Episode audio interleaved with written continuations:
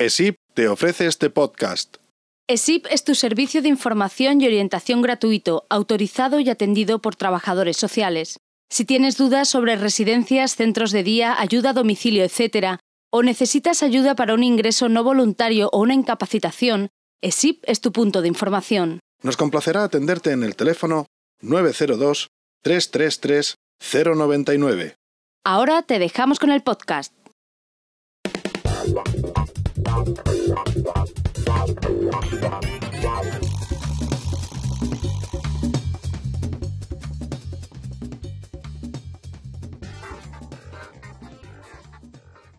Muy buenas a todos los ciudadanos que nos estáis viendo. Bienvenidos a un paseo más por la ciudad del Mayor.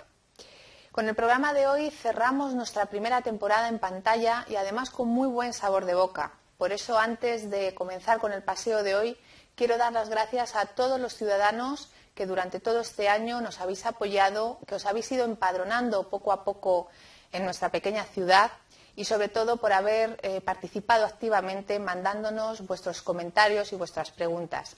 Gracias a todos. En el paseo de hoy vamos a hablar de los mayores del siglo XXI.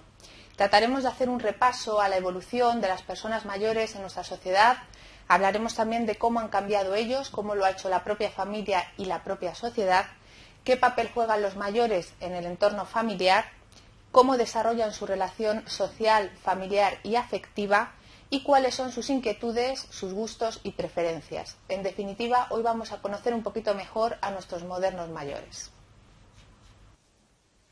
Bueno, pues para hablar de todos estos temas eh, contamos con la colaboración de don Jacob Serfati, miembro de la Junta Directiva Nacional de la UDP, que es la Unión Democrática de Pensionistas. Muy buenos días, Jacob. Y también contamos con don José de las Heras, sociólogo de CEOMA, que es la Confederación Española de Organizaciones de Mayores. Muy buenos días. Hola. José. Bueno, pues antes de comenzar con nuestra tertulia, hemos salido a la calle para ver qué opinan los ciudadanos acerca de este asunto.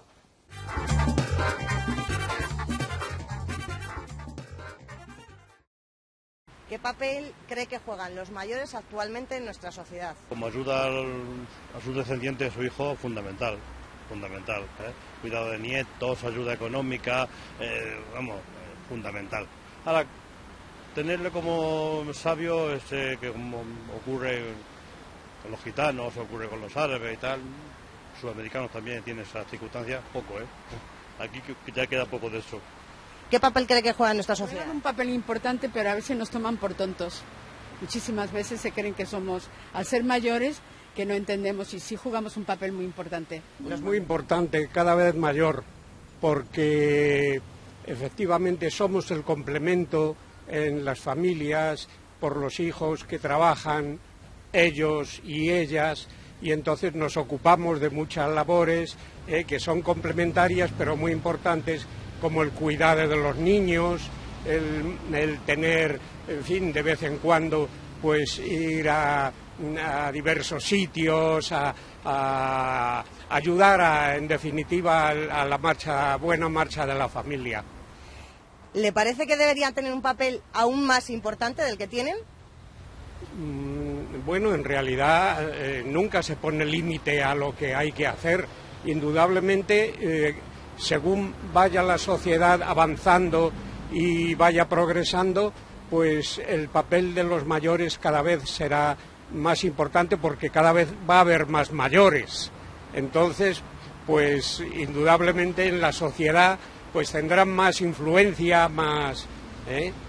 De modo que es muy importante. Yo considero que efectivamente que los mayores tenemos mm, eh, mucha mucha importancia y mucha influencia en la familia. Y, a Dios gracias, pues la familia lo reconoce así y cada vez nos estiman más y nos quieren más y nos cuidan más. ¿Le parece que deberían tener un papel más importante en nuestra sociedad del que tienen? Hombre, yo creo que sí, tienen una sabiduría mm, acumulada, si no innata, por lo menos acumulada durante muchísimos años, y tenía que tenerlo, claro, evidentemente, claro que tenía que tenerlo. ¿eh? Sí, considero que nosotros, por ejemplo, debíamos de tener que nos hicieran mm, más cosas actuales, pero sobre todo que fuera algo, no solamente todo lo que están haciendo el inserso, que si excursiones, nada de eso, sino programas un poco más, más avanzados para los mayores. Bueno, eh, ¿cuál es vuestra primera impresión sobre lo que acabamos de ver? Eh, Jacob, por ejemplo. Yo creo que hay una cosa allí que ha dicho la señora al final, que ha ya ha pedido una cosa, que la sociedad de los mayores, pero no es una sociedad especial, diferente a la que estamos viviendo, sino el colectivo de mayores está pidiendo, es que eh, nos consideren igual que el resto de la sociedad y pide más cosas, no pide solamente viajes y que los mayores se dediquen a jugar eh, los sitios donde están a veces eh, en residencias y me vais a perdonar la expresión mal aparcados y lo digo en un tono reivindicativo y en centros de mayores que a jugar, a bailar y tal, piden cosas más serias. ¿Y, ¿Y qué es más serio? Pues lo vamos a ver, yo creo, a lo largo de, no me quiero alargar mucho, pero el mayor ha pedido ya en muchos foros, en muchos sitios, participar más en las decisiones del país, de los países donde vivimos. Esto se tuvo muy en cuenta y se definió así en la segunda asamblea que hubo de mayores en Madrid en el año 2002. Está en las conclusiones. Y esta señora, no sé si lo sabía o no, pero indudablemente lo está pidiendo porque lo estará viviendo y percibiendo así. Perdonar la, extensión. vamos a hacer un poco de historia. José, eh, ¿cómo han evolucionado los mayores, pero como individuos? Porque está claro que como colectivo han evolucionado, pero el hecho de que eh, evolucionen como colectivo también implica, eh, suponemos, que individualmente ellos hayan evolucionado. ¿Cómo ha sido esta evolución? Pues ha sido, ha sido realmente una evolución, pero no solo de los mayores, es que la, sociedad entera evoluciona y le toca también una parte al mayor. Ha evolucionado el mayor positivamente porque hay más atención médica, hay más estudiosos de los temas de salud, hay una más atención social, porque dificultades para el desarrollo lo está teniendo, porque el propio artículo 14 de la Constitución española, guste o no, eh, habla de causas, posibles causas de discriminación y no cita la edad textualmente, que bien poco había costado. Entonces siempre el mayor eh, está sufriendo una marginación que, ojo, en la evolución de hoy, el mayor y el joven tienen que hacer un puente, puente común, una relación intergeneracional, porque la discriminación por edad está afectando también a estos cientos, miles de jóvenes, incluso bien preparados, que no encuentran que cuándo van a encontrar un puesto de trabajo en el mercado. Pero la evolución del mayor se da en todo, en la forma de vestir, en la forma de hablar, los pisos, en que, claro, el mayor, aquí mucha gente cree, esta señora decía, el mayor que nos toman como tontos. Eso es verdad. Eh, es verdad, eh, claro, eh, hay mucha gente que cree que los mayores, además de ser mayores y andamos ya un poco perdidos, que no tenemos una perra. Aquí si queremos ver el dinero que tiene el país, empieza a contar desde los 50 años para, para arriba. ¿Eh? Entonces, por otra parte, la evolución dentro de la sociedad de los mayores implica que nosotros, el segmento demográfico de personas mayores, seremos seguramente, no sé si estaba de acuerdo mi amigo Jaco con esto, el principal yacimiento de empleo del país. ¿eh?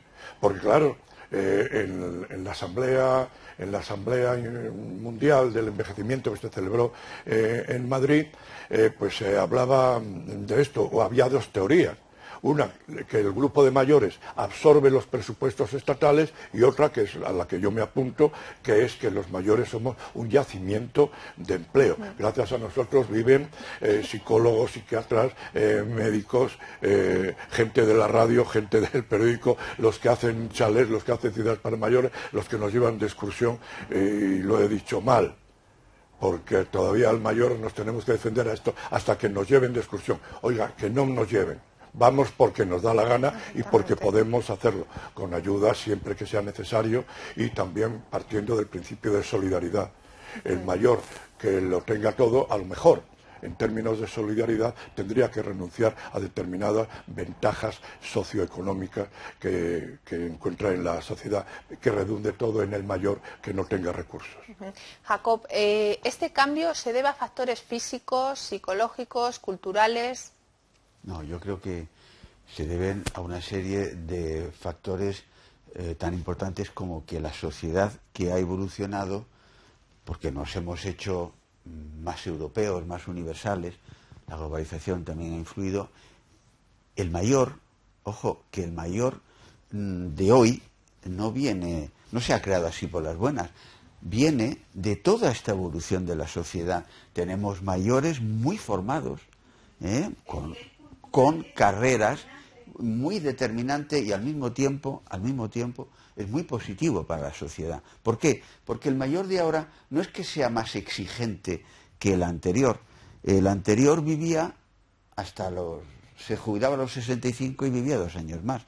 Hoy día el mayor, cuando se jubila, en las condiciones actuales legislativas, puede hacer un proyecto de vida, porque se jubila a los 65 y los mayores y las mayores, porque tenemos que hablar de hombres y mujeres, eh, tienen una edad media de vida, de acuerdo con, los datos demográficos que tenemos, hasta ayer lo aumentaron, lo dijeron, hasta los 86 años las mujeres y los hombres a los 82, en España concretamente.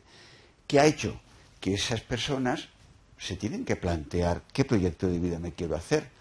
Pero eso no viene de, de, cuando se hace mayores y se jubilan, vienen de anterior, es decir, conforme ellos han vivido. No olvidemos una cosa importante, que empezamos a envejecer desde que nacemos. Eso ya lo hemos repetido muchas veces y por tanto es importante saber que conforme vamos creciendo, nos vamos formando y nos vamos preparando para etapas nuevas en nuestra vida. ¿Cuál creéis que es el factor eh, más relevante? Por, estos, por este colectivo de mayores de hoy. Yo creo que el mayor tiene, primero, una mejor calidad de vida, no del todo, todavía queda mucho por hacer, una mejor calidad de vida, una mejor información, una mayor formación, tiene también eh, una serie de lugares donde escoger actividades, que es también salud, y un, y un en general, buen servicio sanitario. Todo ese tipo de cosas ¿eh? hacen que el colectivo de mayores hoy día esté mejor situado, pues para que esta señora diga que no nos tomen por tontos. ¿Por qué? Pues porque mm, ya no se puede vender la moto como antes. No olvidemos una cosa, que inclusive, porque aquí en este reportaje era un medio urbano, ¿eh? si cogiésemos también un medio rural, que es muy importante y hay mucha gente en los medios rurales, gente mayor quiero decir, veríamos unas opiniones Mm, no muy diferenciadas en cuanto a lo que son exigencias, quizás pronunciadas con otras palabras, quizás a lo mejor hablando más tranquilamente porque tienen, pero en el fondo viene a decir lo mismo, ¿eh? No nos toméis por tonto porque ya tenemos una mejor información y un mejor criterio para saber qué pedirle a la sociedad pero lo que está claro es que en muy poco tiempo hemos visto que ha habido un cambio muy rotundo. ¿Creéis que esta evolución, o sea, va a seguir habiendo un cambio así tan acelerado o nos vamos a estancar un poquito? Bueno, el cambio que tenemos que tener en cuenta es que al principio la evolución de la vida eh, se hacía el progreso en lo que los matemáticos dicen eh, progresión aritmética, 2 más 2 más 2, que genera una línea plana. Hoy hemos entrado en una dinámica de progreso en progresión geométrica o exponencial. 2 por 2 por 2 genera una línea ascendente. Yo creo que va a durar mucho esta eclosión del desarrollo rápido por las tecnologías y por, todo, y por todo esto. Ahora, lo que falta es que los mayores se vayan incorporando ya desde niños a estos procesos para cuando lleguen a mayores no les pasa como a mí es que como no soy informática, pues soy un analfabeto del siglo XXI, mm, ¿verdad? Eh, luego, por otra parte, aquí se ha hablado de experiencia. Eh, igual que es un error creer que los mayores no tienen dinero, es otro error pensar que los mayores, por el hecho de ser mayores, eh, tenemos toda la experiencia del mundo. La experiencia no es los años.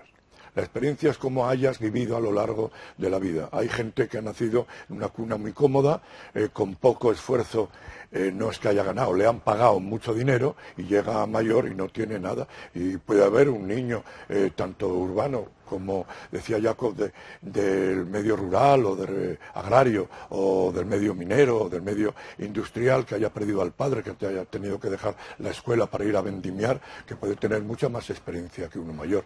Aquí lo que tendremos que hablar es de sabiduría. Afortunadamente hay gente mayor, el disputado voto del señor Cayo, el coronel no tiene quien le escriba, gente mayor, analfabetos, eh, pero sabios. Entonces eh, habría que iluminar a estas mentes con aquellos versos que me vienen ahora a la memoria de Miguel Hernández. El pez más viejo del río, de tanta sabiduría como acumuló, vivía brillantemente sombrío y el agua le sonreía. Pero evolución rápida vamos a, tener, será muy difícil. Ahora, eh, claro, hay un grupo de sociólogos, de colegas míos, eh, por ahí están inventando, tratando de inventar eh, una cosa que se llama movimiento slow. Vamos a hacerlo todo despacio. Pero ¿quién da ahora marcha atrás?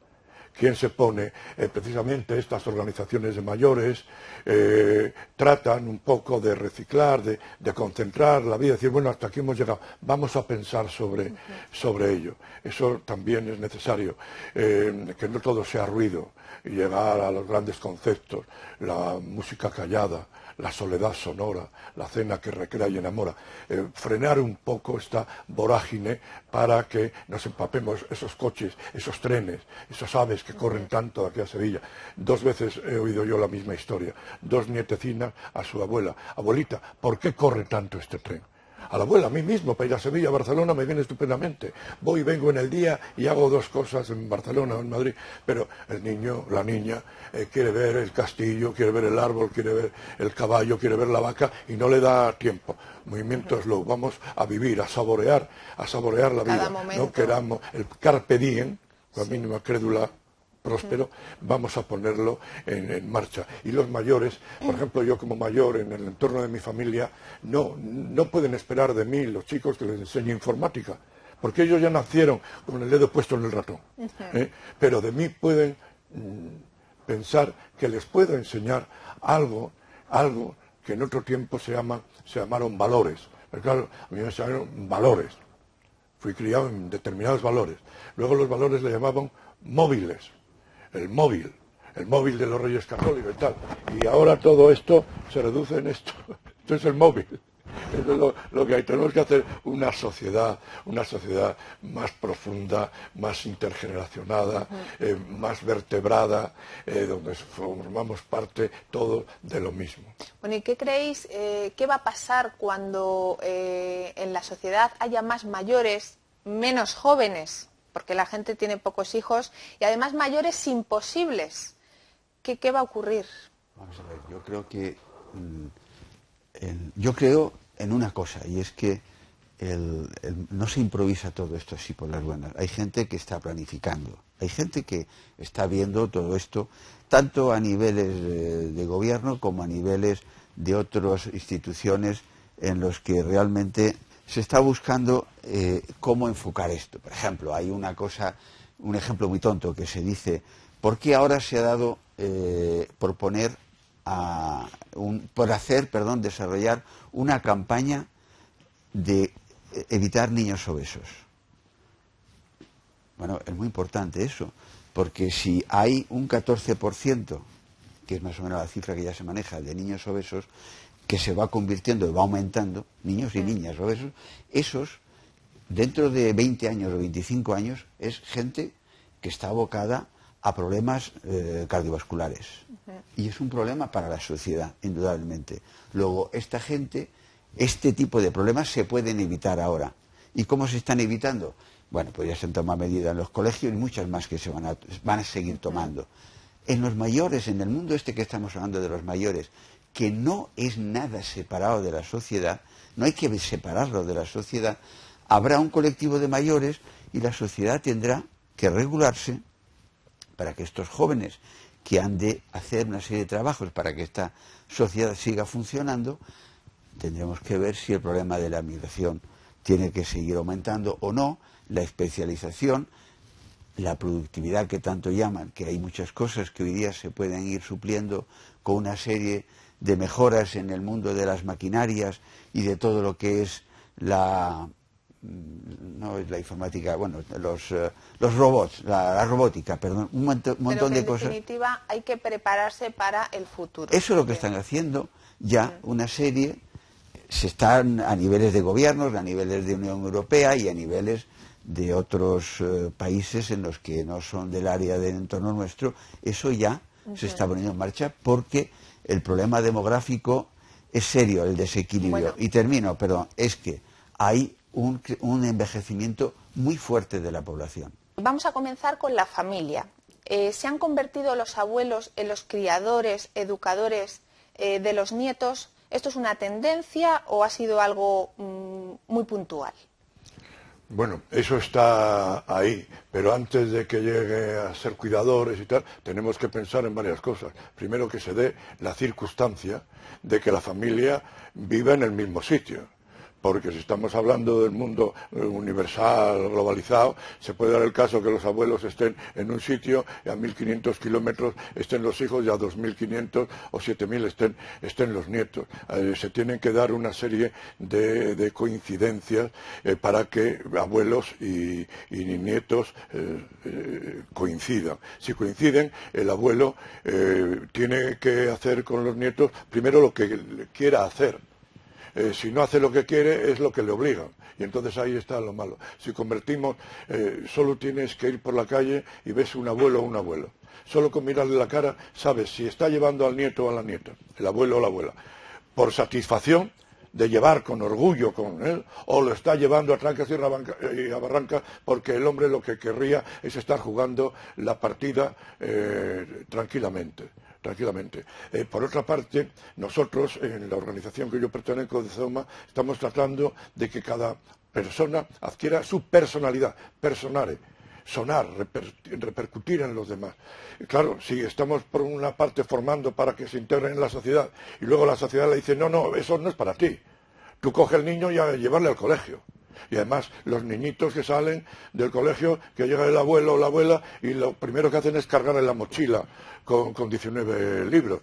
O sea que claro, el futuro, el futuro, que es lo que quería decir antes, y lo voy a decir como homenaje a la bordeta, eh, ¿qué vamos a hacer? ¿Qué vamos a hacer cuando el futuro venga con nosotros a tomar café? El mayor, la persona mayor, se tiene que aferrar a ese futuro y hacerlo. Y corregir incluso en la familia, mandar algo. La frase, yo he sido muchos años sociólogo rural, en el medio rural, la frase, padre, usted se calle que no tiene ni puñetera idea de lo que está diciendo, eso se da todavía. Al mayor le, traes cuando te es útil, cuando no te es útil, no. Y luego otras cosas que nos llevaría mucho, pero esos son temas jurídicos, la posibilidad de heredar del viejo o no.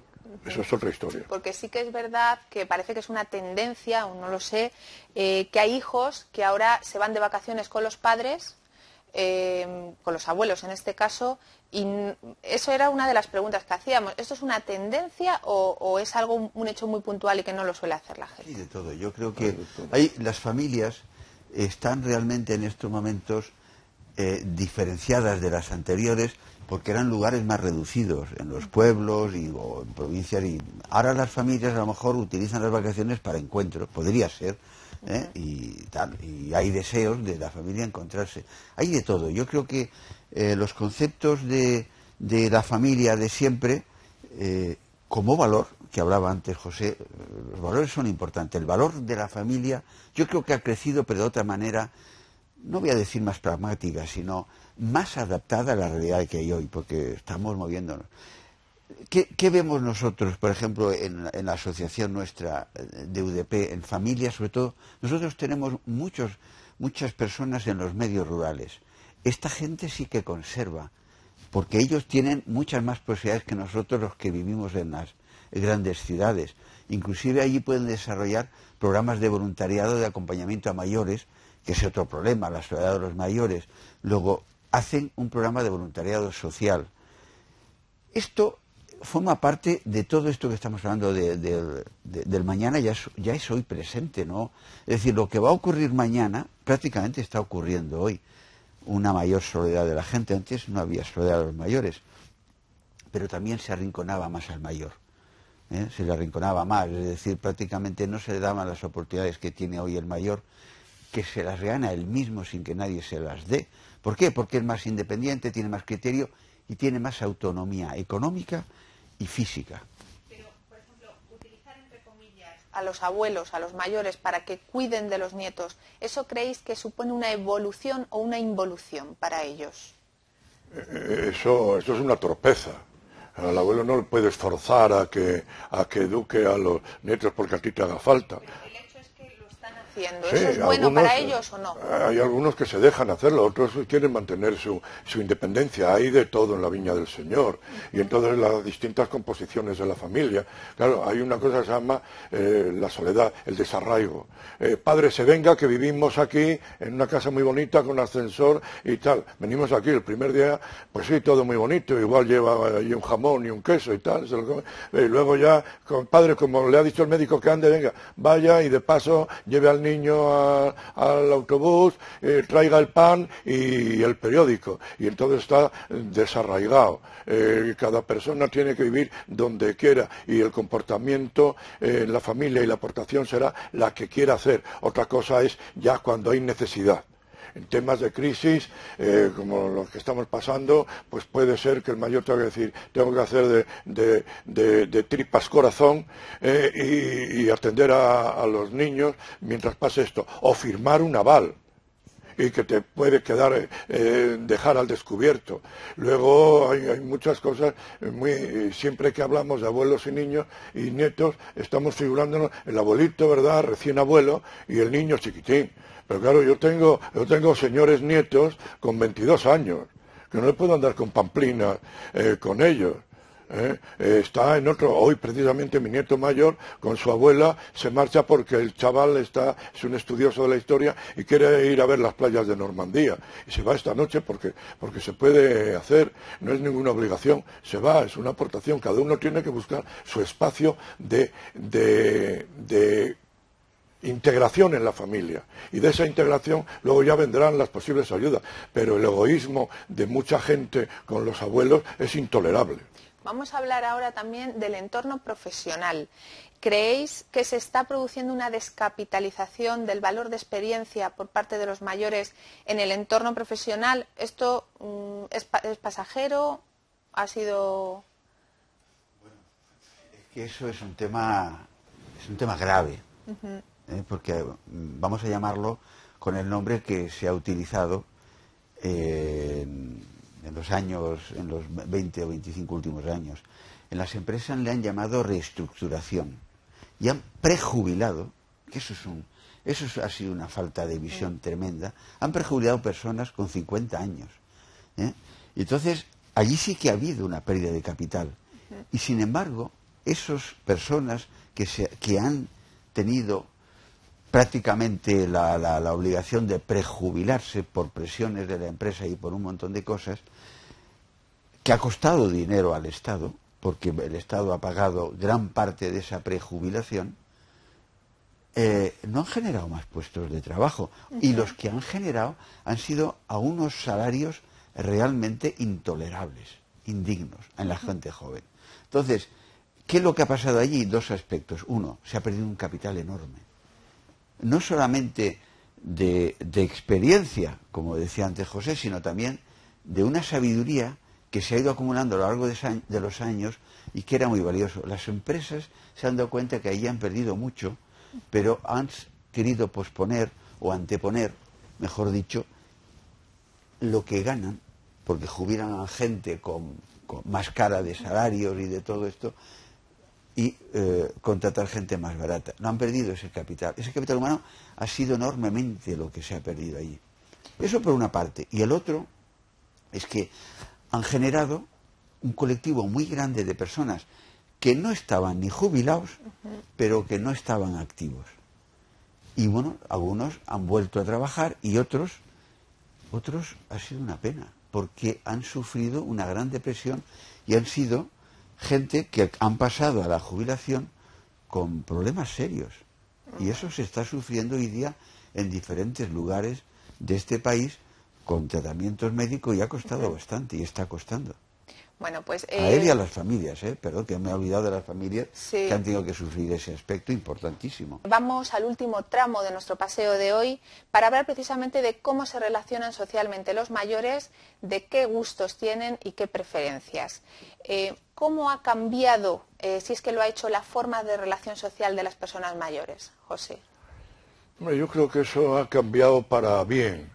Hace años yo recuerdo cuando mi padre empezó a ser ya persona mayor, se relacionaba siempre con las mismas personas, sabía. Hoy, eh, por lo menos, claro, cada uno tiene que contar lo, suyo. Eh, se da la circunstancia eh, que Jacob y yo estamos aquí juntos, pero es que somos del mismo barrio.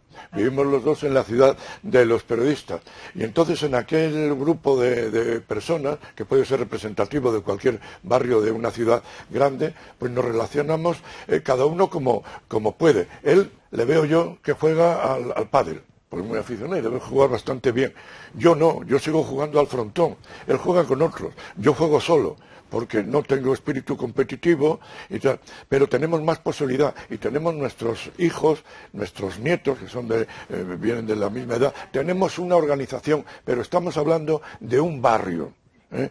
En términos más amplios que el de barrio, pues no sé, uno será socio del Casino de Madrid, otro irá al Casino del Juego, otro no, hará nada, otro irá al Retiro. Eh, hay una gran diversidad. Lo que teníamos que, recibir es una inyección, hablo en términos generales los mayores, de imaginación.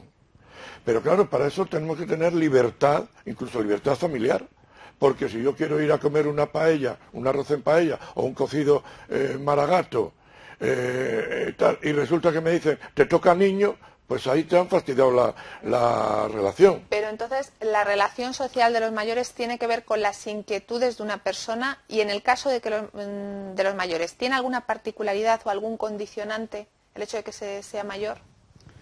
No, vamos a ver, yo creo que el que en su vida normal antes de, vamos a hablar de un tope, de llegar a la jubilación, ha sido una persona eh, con inquietudes y que se ha movido en el mundo, ese seguirá siendo igual. El que ha sido muy paradito y, siempre ha ido a rastras, pues este casi va a seguir igual. La única cosa es que hoy día tiene más sitios donde poder desarrollar esto. Voy a poner un ejemplo que puede llamar la atención. Eh, hay un centro en Madrid, concretamente, que se llama centro de tecnificación, y es el antiguo parque sindical que tiene unas instalaciones deportivas eh, muy grandes. ¿De cuándo en este país, y muchas personas mayores pueden quedarse así, o muchas personas no, perdón, jóvenes, quería decir, se pueden quedar un poco sorprendidos, si no lo saben, de que allí que hay la práctica del golf, quienes ocupan la mayor parte de las pistas del golf a diario son gente mayor.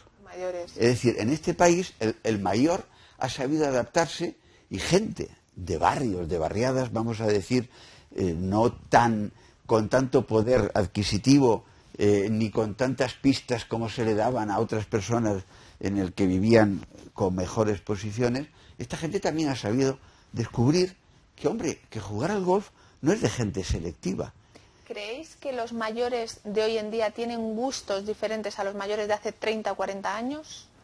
Eh, tienen gustos distintos porque tienen más escaparates. donde, donde, elegir, donde, elegir. Hoy hay una oferta grande para los mayores, por ejemplo, el turismo. Hace años, eh, una persona mayor de 70 años que fuera viajera, era, muy difícil. Hoy hay muchos que están sacando interés, pero no ya empezaron con los grandes viajes, salir fuera de España. Hoy hay un interés y el turismo para las personas mayores, el turismo nacional es una maravilla. Cómo la gente se interesa por las catedrales de los pequeños sitios, Calahorra, Astorga, y lo van anotando y tal. Luego también las formas de comer, la gastronomía.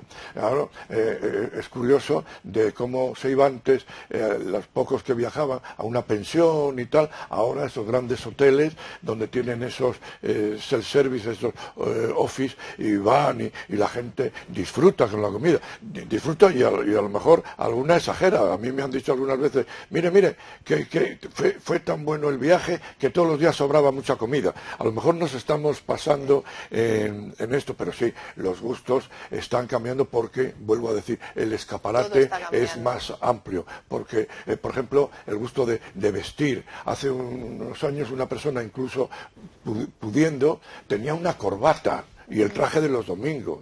Hoy la gente mayor está loca por las corbatas, en términos generales. Hay quien no se la pone, pero tendrá otros gustos. ¿eh? Bueno, yo sé, a mí me gusta mucho, me gusta tanto llevarla como, como quitármela. Y no me estoy refiriendo a Lorca, yo me quité la corbata, ella se quitó el vestido. No, nos gusta tener la pluralidad y tener eh, los gustos igual que, que, el resto de, que el resto de la gente. Oír eh, cuando se puso la moda de los pantalones cortos de los chicos, de los chavales, que llamábamos con la lengua esta caló, el gallumbo, ¿verdad? Eh, pues ahora seguramente, por lo menos por nuestro barrio, yo veo más gente mayor en pantalón corto que en los chicos, que los chicos jóvenes. En eso yo creo que hemos, hemos aventajado, pero siempre condicionado a los que nos digan los demás. Y los demás son, yo cuando me jubilé, con 65 años, he sido funcionario, cuarenta y tantos, eh, me dice, ¿y ahora qué vas a hacer? Eh, participa, que dice la Constitución. Pero claro, la Constitución hay que decir, participar, mostrad cómo. Porque participar yendo a, un sitio a tomar el, café más barato, pues no. Y yo le dije a un director general mío, que me dijo que qué iba a hacer, que ahora tendría tiempo para... No, a mí me gustaría ser consejero delegado de cervezas El Águila. Eh, porque claro, luego en manos de quien estamos administrativamente, municipalmente hablando, en concejales y concejalas de, de 30, de 40 años, que es que entre los mayores que estamos tanto, que sabemos tanto, no puede haber en los partidos políticos, no puede haber más gente metida ahí, instalada, haciendo cosas. ¿Qué pasa con nosotros? ¿Que nos quieren engañar con el caramelito? Eh, pues eso no. Pero mantener una vida plena y activa es cuestión de aptitud o de actitud. Es, es, cuestión de saber, querer y poder. ¿eh? Saber, querer y poder. Indudablemente eh, te pueden decir, eh, no, es que para que tengas una vida, aprende a llevar el ordenador. Pero oye, una persona, hoy se venden muchos ordenadores, las empresas regalan, hacen promoción con él, pero oye, hay mucha gente, entre ellas yo misma, que me pongo delante del ordenador y ¿qué me pasa? Cada vez veo menos, me molestan las vértebras, escucho, oigo peor. Entonces, cada uno, en cambio, eh, podíamos hacer una cosa, enseñar a la gente, a alguna gente, a volver a leer, a coger el libro del estante, a acariciarlo, ¿eh? los intereses creados. He aquí el tinglado de la antigua farsa. Basta, piensa, piensa sobre esto, que no nos lo den todo hecho. Esto viene de Mario del 68, ¿eh? no nos lo den todo hecho, que nos dejen imaginar, que nos dejen imaginar. Y entonces hay un tanto, yo creo que para la buena vida tienes que poner una, eh, imaginación. Y otra cosa, eh, eh, los políticos y toda esta gente suele llamar calidad de vida, estado de bienestar, a tener más cosas. Pero eso es falso. Nos tiene que enseñar en la sociedad, en la escuela de la sociedad, a todo el mundo, a, tener la calidad por la calidad de vida, calidad de vivir, calidad de vivir no por tener más cosas. Yo llevo alpargatas de chico, yo, yo llevo unos zapatos de, de, diseño, ¿de quién es? De, Adolfo, Domingo. De Adolfo Domingo.